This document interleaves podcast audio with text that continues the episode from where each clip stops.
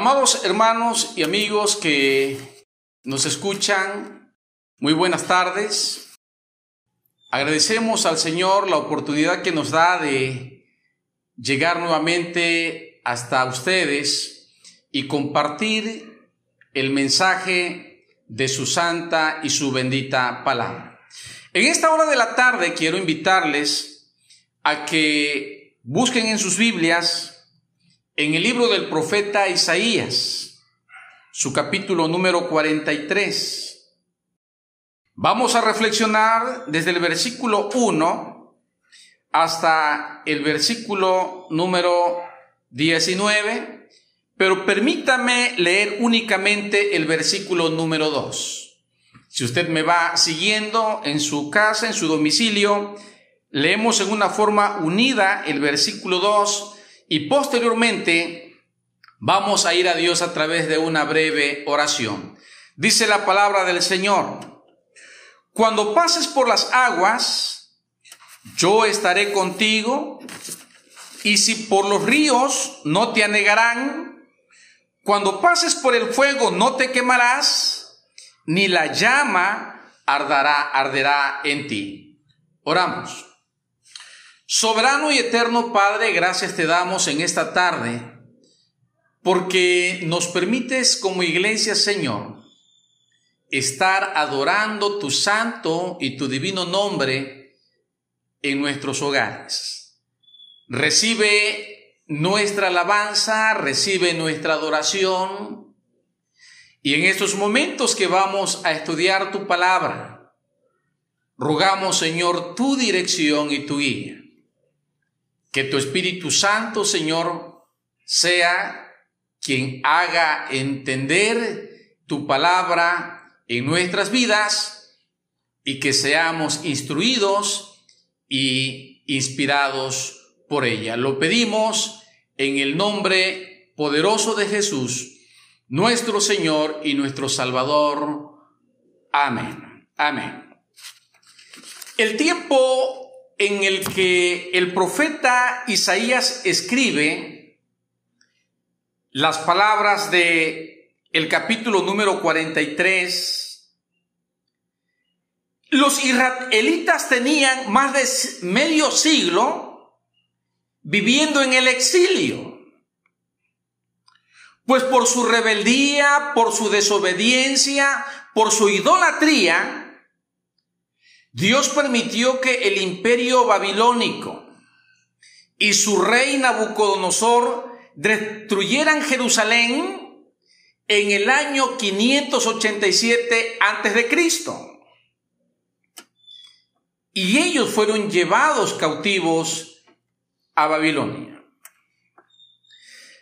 La mayoría de los exiliados eran gentes de una nueva generación de judíos que estaban enfrentando una dura realidad lejos de su tierra, siendo siervos de los babilonios en todo ese tiempo, y ellos habían tenido todo el tiempo suficiente para pensar y reflexionar lo que había ocurrido, lo que ellos estaban viviendo, y seguramente algunas de las preguntas que ellos hacían eran, ¿puedo tener esperanza de algo mejor más allá de esta realidad?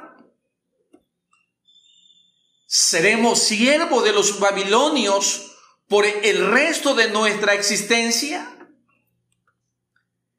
¿Verdaderamente existe alguna esperanza de que algún día seremos libres?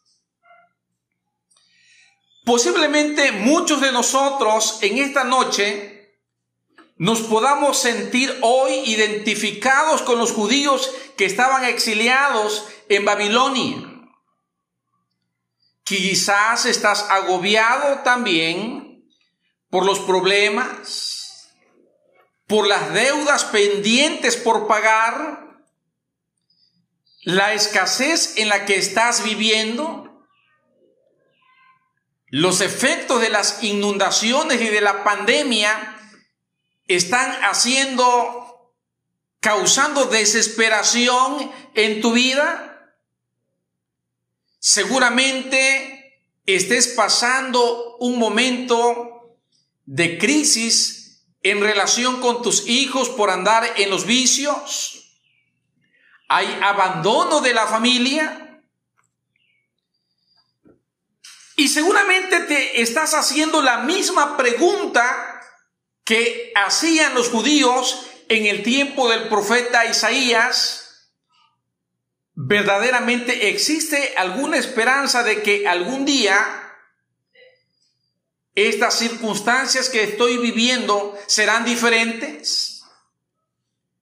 Y déjame decirte que Dios te va a responder a esas interrogantes que tú te estás haciendo en estos momentos. Vamos a meditar, vamos a pensar bajo el siguiente pensamiento, bajo el siguiente tema, promesas de Dios para tiempos de angustias. Promesas de Dios para tiempos de angustias. Y la pregunta que vamos a contestar en esta hora de la noche es la siguiente. La pregunta es, ¿cuáles? ¿Cuáles son esas promesas de Dios para tiempos de angustias? Y en primer lugar, la primera promesa de Dios para tiempos de angustia la encontramos en el versículo número 2. La primer cláusula, cuando dice, cuando pases por las aguas, yo estaré contigo. Cuando pases por las aguas, yo estaré contigo. Dos veces fueron las ocasiones en que el pueblo de Israel estuvieron frente a las aguas. Y a pesar del miedo, de las dudas, del temor que tenían, Dios mostró su misericordia en la vida de ellos y ellos pasaron esa barrera que impedía seguir el camino que ellos llevaban. La primera de ellas fue en el tiempo de Moisés, cuando salieron de Egipto y llegaron frente al Mar Rojo. Un tiempo de desaliento, de desánimo, en que el pueblo de Israel reclamaba a Moisés y le dice, ¿por qué nos has traído a morir aquí en este desierto? Allá cuando estábamos en Egipto, por lo menos había sepulcros. Y es el momento cuando Dios le dice a Moisés, ¿por qué clamas a mí? Di a este pueblo que marche. Dios abrió camino en medio del mar y ellos pasaron esa barrera que le estaba impidiendo seguir el camino que ellos tenían con dirección a la tierra de Canaán. El segundo momento fue cuando ellos estaban a punto de entrar en la tierra de Canaán, en la tierra prometida en tiempo de Josué. Y ellos llegaron frente al río Jordán. Dios dio instrucciones claras, dio instrucciones precisas a Josué, al pueblo de Israel, de lo que ellos tenían que hacer. Y Dios siguió mostrando su poder y su misericordia para con el pueblo de Israel. Ahora, en el tiempo de Isaías, Dios recuerda al pueblo de Israel estando en el exilio ese momento y dice, cuando pases por las aguas, yo estaré contigo. Pero la pregunta que surge es, ¿quién es el que da esa promesa? Y en el versículo 1 dice, ahora, así dice Jehová, creador tuyo, oh Jacob, y formador tuyo, oh Israel. Dios mismo se describe allí como creador, creador tuyo, le dice a Israel. Pero también a ti te está diciendo en esta tarde, yo soy tu creador, tu Señor. Tú no eres producto de el azar, tú no desciendes del chango, del mono, como enseña la teoría de, de Darwin, la teoría de la evolución. Tú eres resultado de la creación de Dios.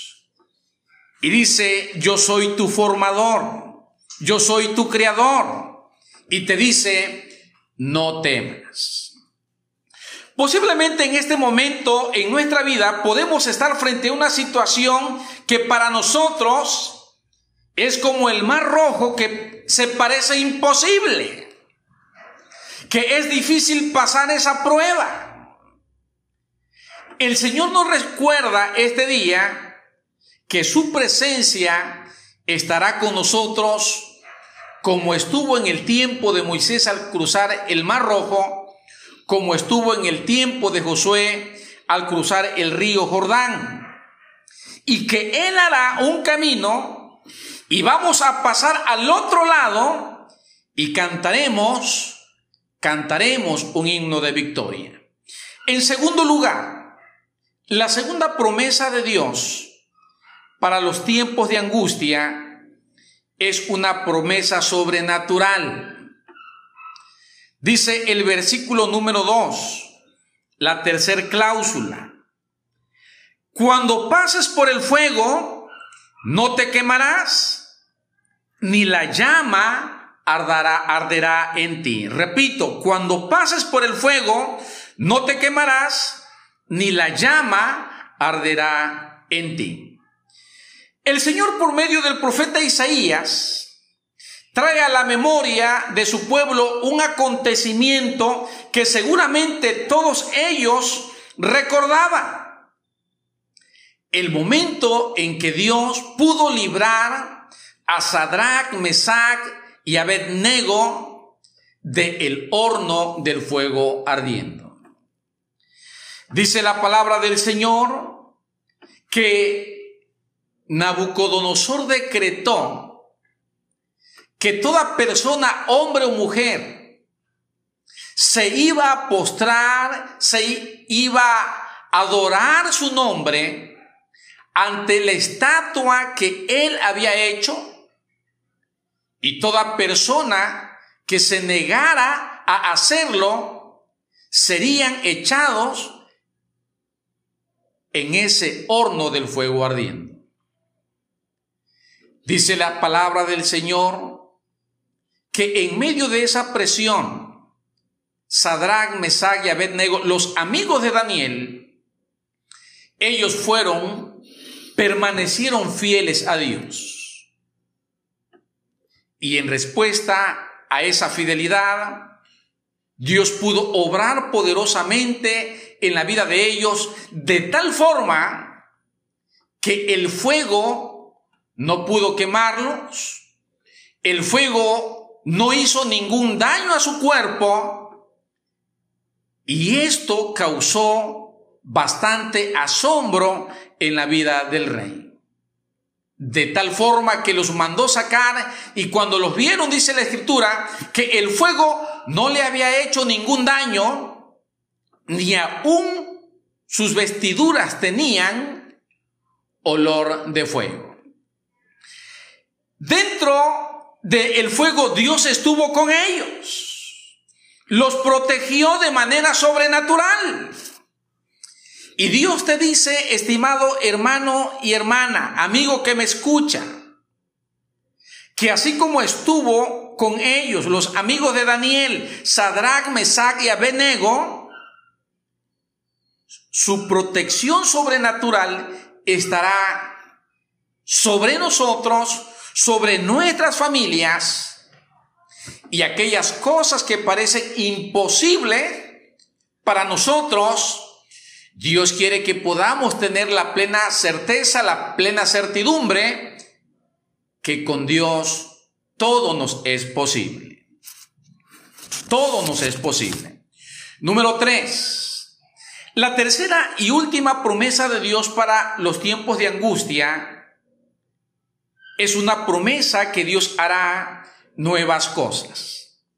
Dice el versículo número 16, permítanme leer versículo 16 al 19. Así dice Jehová, el que abre camino en el mar y cene las aguas impetuosas, el que saca carro y caballo, ejército y fuerza, caen juntamente para no levantarse, fenecen como pábilo, quedan apagados. No os acordéis de las cosas pasadas, ni traigáis a memoria las cosas antiguas. He aquí que yo hago cosa nueva, pronto saldrá a luz, no la conoceréis. Otra vez abriré camino en el desierto y ríos y ríos en la soledad.